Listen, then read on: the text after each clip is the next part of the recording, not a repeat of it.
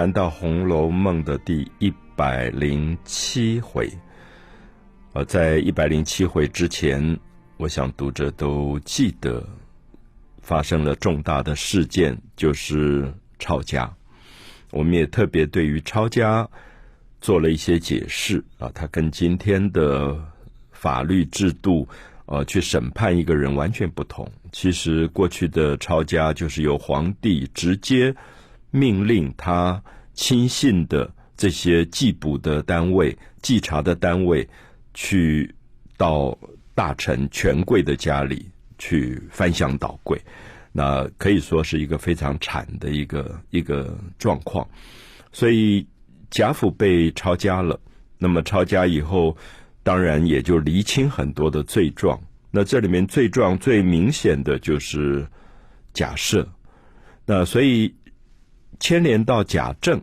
那贾政正在朝廷做官。那也查出来，他其实是一个比较正直、比较清廉的一个官，所以到一百零七回就特别由皇帝下令，要北静王来传旨，来问贾政一些相关他们家抄家的事情。所以我们一百零七回如果一开始看到皇帝派了北静王来问贾政。我们大概就放心了，因为我们都知道北静王跟贾政非常好。北静王等于是一直长期在保护贾府、保护荣国府的，所以大家记得在一百零五回抄家的那一个场景，呃，当时由皇帝派来的锦衣府的堂官赵全，那是为非作歹的。那如果在他当时的做法，可以把贾府搞得一塌糊涂。可是后来来了西平王爷，又来了北静王。那北静王是最关键的，因为他位高权重，等于是皇帝的亲属、皇帝的亲信。所以一百零七回一开始就讲到北静王宣旨，由他带着皇帝的口谕来命令贾政说。一些事情，那希望贾政能够据实回答。其实我们也就放心了。其实我想，今天法院说不定也有这样的状况，就是你会觉得，哎，这个案子是哪个法官在审？如果是假法官，你说哦，这个假法官跟这个企业不错，那大概这个企业这次就会过关了，那判个无罪之类。可是如果是乙法官，你就会觉得哇，这个乙法官大概是一向跟这个企业不合的，所以他可能就会整这个企业。所以我们大概也知道说，即使到了今天吧，我们都觉得司法应该是绝对客观跟公正、独立的一个。单位，可是也不然，多多少少法律的审判本来都牵涉到很多的人情，所以古代说情理法，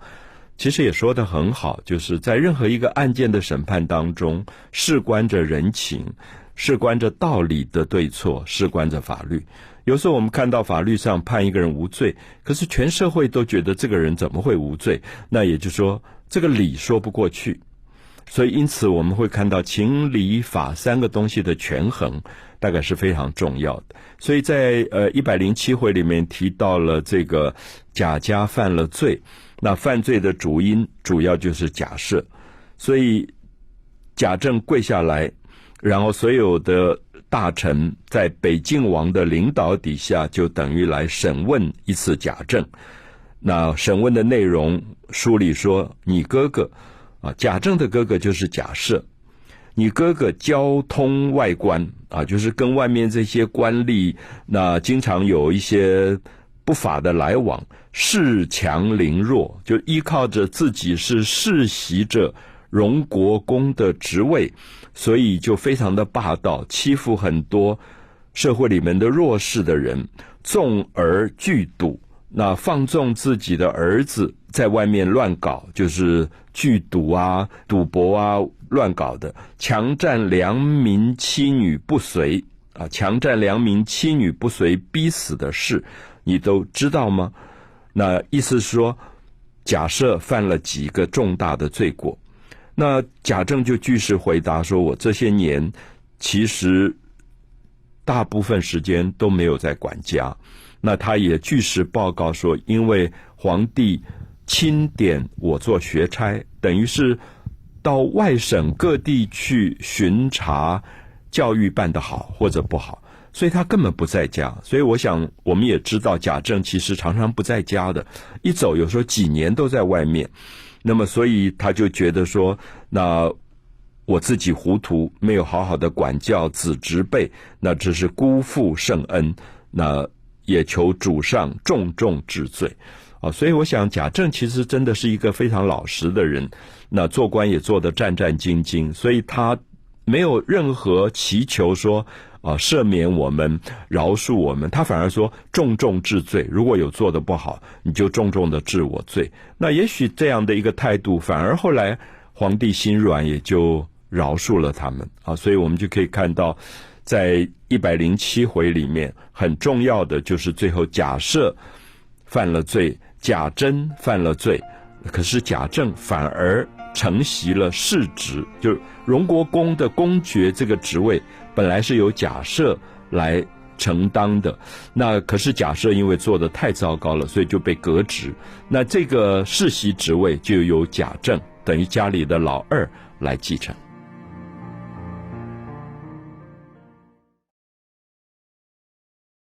我们谈到《红楼梦》第一百零七回，就是等于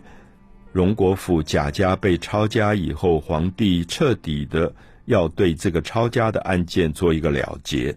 所以就由北静王出面，等于北静王奉皇帝的旨意，带着大臣来对抄家的事情做一个最后的审判，就等于是审判贾政。那事实上，我们看得出来，在一百零七回里面，皇室当时所掌握到的贾府所有的罪状已经清清楚楚。所以，我想我们了解到，古代的帝王如果他治国真的治得不错，他的情报单位是不得了的。而这个情报单位里面很多是针对他自己的亲信、官员、大臣。所以我们可以看他调查的一清二楚，因为我们看到北静王后来呃宣判这个罪状的时候，关于假设在外面包揽词讼，就是官说司法的这些事情，全部都有记录。甚至我们看到假设曾经因为喜欢古董的扇子，然后要他的儿子贾琏去强迫一个。有二十把古董扇子的石呆子，把扇子让给他，而这件事情后来贾雨村就假借公家的名义，说是个石呆子亏欠政府的钱，就把石呆子抓起来，然后把这二十辆、二十个、二十把的扇子充公。那这些案子竟然北京王宣告说，全部都在里面。就其实这是很小很小的事件，可是我的意思是说，其实古代的帝王他的情报单位每天二十四小时大概都在监控所有做官的大臣，就是你做的好做的不好，是不是收受贿赂，有没有欺压良民，所有的记录都有。那有时候皇帝不见得一定要去处理。就说我还用得到这个人的时候，我也许不处理。可是哪一天如果我要整你的时候，档案资料清清楚楚全部调查出来啊！所以我想这是可以了解到《红楼梦》里面其实也透露了古代的帝王他在整个治理的过程的一些情况。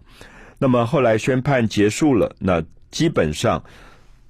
贾政就没有罪了。那抄家这件事情也就做了一个结束。那结束在两个人的案件的判例，一个是假设说假设，因为他犯了很多很多不对的事情，可是毕竟他是功臣后裔啊，因为他的祖父、父祖辈都是荣国公，是公爵，对国家有功的，所以皇帝不忍加罪，所以只是从宽。革去他的世职啊，就是不让他再做荣国公，派往海疆效力赎罪，啊，就是把他派到比较偏远的地方。古代其实，在呃这个抄家之后，常常大臣就会派到很偏僻的地方，其实有时候也是在那种偏远地方就整死掉了。那可是这一次好像还好，派到边疆去效力，那。贾蓉、贾珍的儿子，说年幼无干，说因为年纪还小，那所以也就饶过了他。那贾珍也要有重罪，所以我们就看到说，因为这些事情案件，照理讲贾政应该要被牵涉进去，可是皇帝就认为说贾政好像有点被蒙在鼓里。对于家里面的这个事情都不了解，所以虽然治家不严也是有罪，可是最后也就觉得说饶恕了他，因为他不知不罪啊，就没有罪了。所以当然贾政很高兴，贾政就回到家里以后就赶快的报告贾母说：“老太太，你放心，那现在只有两个人大概有罪，一个是大哥贾赦，那他虽然被派到。”外省边疆去，那还是为国家办事，也不会有什么受苦。那只要办得妥当，以后还可以复职。那贾珍正是年轻，本来就应该为国出力，所以他这一次那嗯能够好好有机会为国家效力，好像也是好事。那么也就看到贾政永远从效力朝廷的角度来看。那贾母在这个时候扮演了重要的角色，就是贾母觉得抄家之后家族败落，尤其是宁国府啊，因为宁国府那边案件特别的大，被抄家的情况特别严重，所以贾母过去是管过家的，现在年纪大了，他不管家，把这个责任交给了王熙凤管，就管出这么大的纰漏出来，贾母就彻底了解一下，说我们家到底如何了。那所有的田租、所有的薪俸收入大概是多少？那每个月支出大概又是多少？了解以后，他自己也吓一跳，说：“原来我们家里面怎么会到这个样子？就说这么多年我没有管，结果就把家搞成这个样子，那好像坐吃三空的样子。所以我们就看到贾母就下了一个决定，说我要把我自己的思绪。”私人积蓄全部拿出来分给子侄，啊，所以这一回叫做明大义，就是贾母非常明理，不会是一个老太太把钱抓着不放手，反而觉得家族有难，这个时候我就拿我私人的钱来周济所有的这些子侄辈。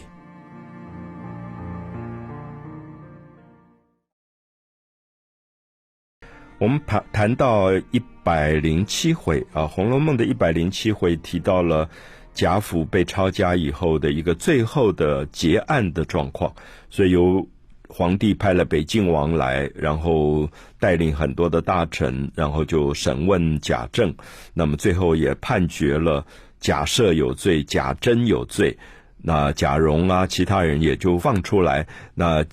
贾政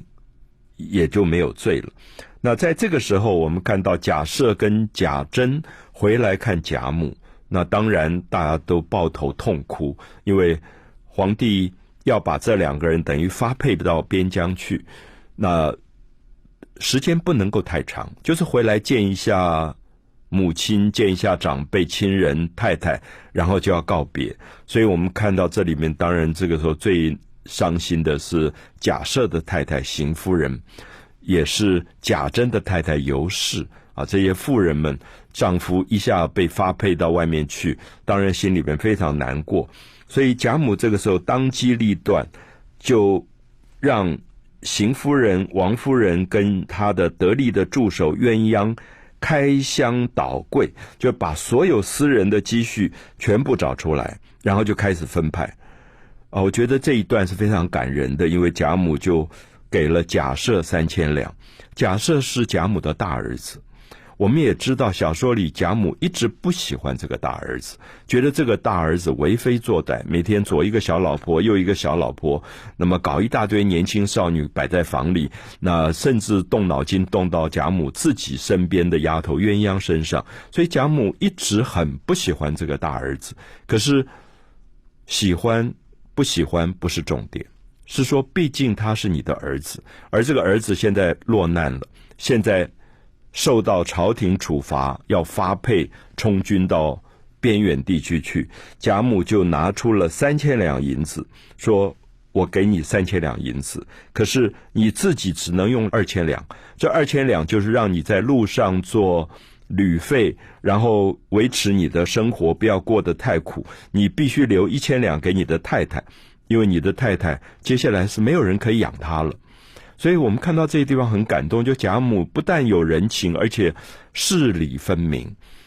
就是他不但是说我把三千两银子拿出来，我心疼我的儿子给儿子，他同时也知道说这个儿子一向都不好，他也要照顾这个儿媳妇邢夫人。就邢夫人接下来怎么办？所以他把三千两银子分成两部分，二千两给儿子贾赦带走，一千两给邢夫人留下来。另外他又拿了三千两给另外一个要发配充军的一个孙子辈，就是贾珍。啊，其实贾珍跟他的关系更远了，因为贾珍等于是宁国府那边的孙子辈，那他叫贾母应该是婶婶这样的啊，所以等于是侄子辈。可是贾母一视同仁，他拿出了三千两给贾珍，他说你只准带一千两去，另外两千两你要留着给你的媳妇，就是尤氏。啊，因为贾母一直知道尤氏是一个非常善良的女人，而且非常的孝顺，所以她就在做钱财的分配。那看到这一段，很多人大概都很感动，就是说家里面的一个老族长，在家族有难的时候，没有私心，把自己所有私下的钱拿出来，主要先给受难者，啊，去帮助贾赦。帮助贾珍，也帮助贾赦的太太贾珍的太太。那他说以后我们还是一起住在一起，那饭食都要各自吃，所以要留一些钱给你们的这些媳妇。然后我自己觉得很感动的一段是，他最后谈到了王熙凤，他提到王熙凤操了一辈子的心。我把所有的管家的重责大任放在他身上，他当然知道王熙凤在搞高利贷，他知道王熙凤整了尤二姐，这一次的案件里也牵涉到王熙凤。可是贾母觉得王熙凤毕竟为这个家族操心操了这么久，所以作为一个呃，我形容说贾母很像一个退休的董事长。那现在企业出了问题了，我至少对现在的经理人，我还是要给他一个肯定。所以他说我要拿三千两给王熙凤，让她自己收着，不许给莲儿，啊，就是不给王熙凤的丈夫贾琏，因为他也知道这些纨绔子弟钱到手上就是吃喝嫖赌就光了，所以他说把这个钱交给王熙凤，让王熙凤好好去。啊，管理，所以我想这一段看到了贾母的这个非常明了大义，所以也接下来你看到，因为家族里面有这样的一个老太太的，呃，非常没有私心，所以好像抄家家败亡又开始有一个转机，所以在一百零七回的结尾的部分，就忽然皇帝圣旨到，就说。剥夺了假设的世袭公爵的职位，可是觉得不忍心，这个职位就让老二贾政来继承，所以这个家族又变成本来是悲剧连连，现在忽然又是喜事，那大家觉得好高兴，因为你还是公爵，你等于是世袭了国家给你的公爵的这个职位，所以在一百零七回的时候，等于说有一点转机，从。抄家到了重新贾政的复职。